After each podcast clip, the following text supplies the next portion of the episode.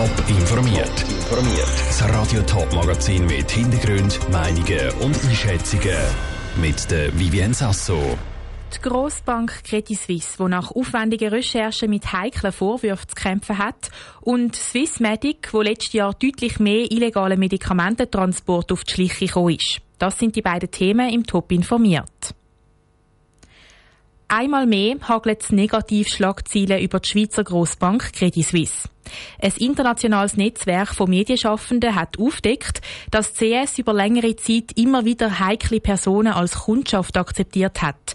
Gose Espinosa, was ist da los? Ja, unter dem Titel Swiss Secrets berichtet ein Recherchenetzwerk, wo verschiedene Journalistinnen und Journalisten mitgeschaffen haben, von internen Daten vor CS, die ihnen zugespielt wurden. Es geht um Drogendealer, Kriminelle und mutmaßliche Kriegsverbrecher und Menschenhändler, die offenbar ihr Geld in der Bank CS parkiert haben. Die Süddeutsche Zeitung berichtet von Konti von über 30.000 Kunden aus der ganzen Welt, die für grosse Fragezeichen sorgen. Die Rede ist von Vermögen von über 100 Milliarden Franken. Die CS hat also Geld angenommen von verurteilten Verbrechern. Bei den Kontobesitzern soll es sich nämlich um hochrangige Politiker handeln aus heiklen Ländern, die zum Teil direkt unter dem Verdacht stehen von Korruption oder eben anderen Verbrechen. Über 30.000 so Konti von fragwürdigen Kundinnen und Kunden sind aufdeckt worden. Wer steckt denn da so dahinter? Ja, das äh, Journalistennetzwerk das nennt sie verschiedene Namen. Beispielsweise werden mehrere Familienangehörige vom Ex-Präsident von Kasachstan genannt. Eine Familie, die als sehr mächtig und einflussreich gilt und eben ihren Reichtum bei der CS so parkiert haben. Die ARD wiederum berichtet beispielsweise vom König von Jordanien oder dem mittlerweile verstorbenen algerischen Diktator Bouteflika. Sogar der frühere jordanische Premier Samir Rifai soll laut dem neuen Datenleck noch ein CS-Konto eröffnet haben, wo er nach Korruptionsvorwürfen schon gar nicht mehr im Amt war. Das sind ja doch ziemlich happige Vorwürfe, die der Credit Suisse da entgegenwindet. Wie reagiert die Grossbank auf das?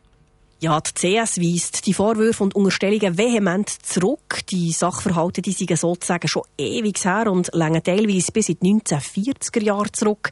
Außerdem sind die Informationen zum Teil auch unvollständig oder völlig aus dem Zusammenhang gerissen.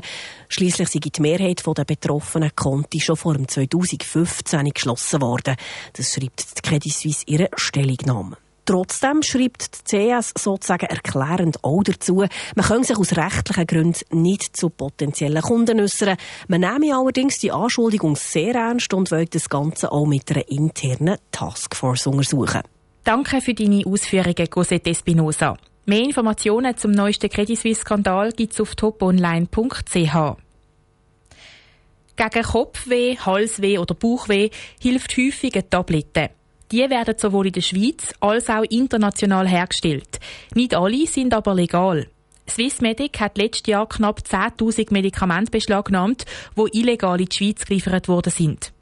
Der Janik Höhn hat von der Ruth Mosima von Swissmedic unter anderem wissen, was für Medikamente das genau sind.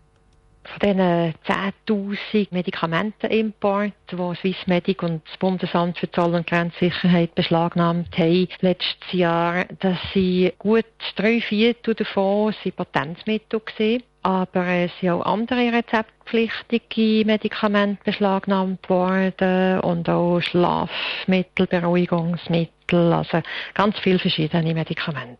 Von wo kommen dann die meisten illegalen Medikamente? Also die Päckchen, die sind früher meistens so aus, direkt aus Asien geschickt worden.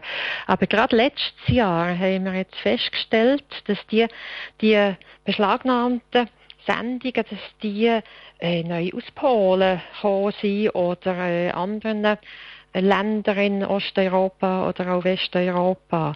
Also das scheint so, dass da die illegalen Vertriebskanäle ähm, neu via Polen umgeleitet worden sind letztes Jahr.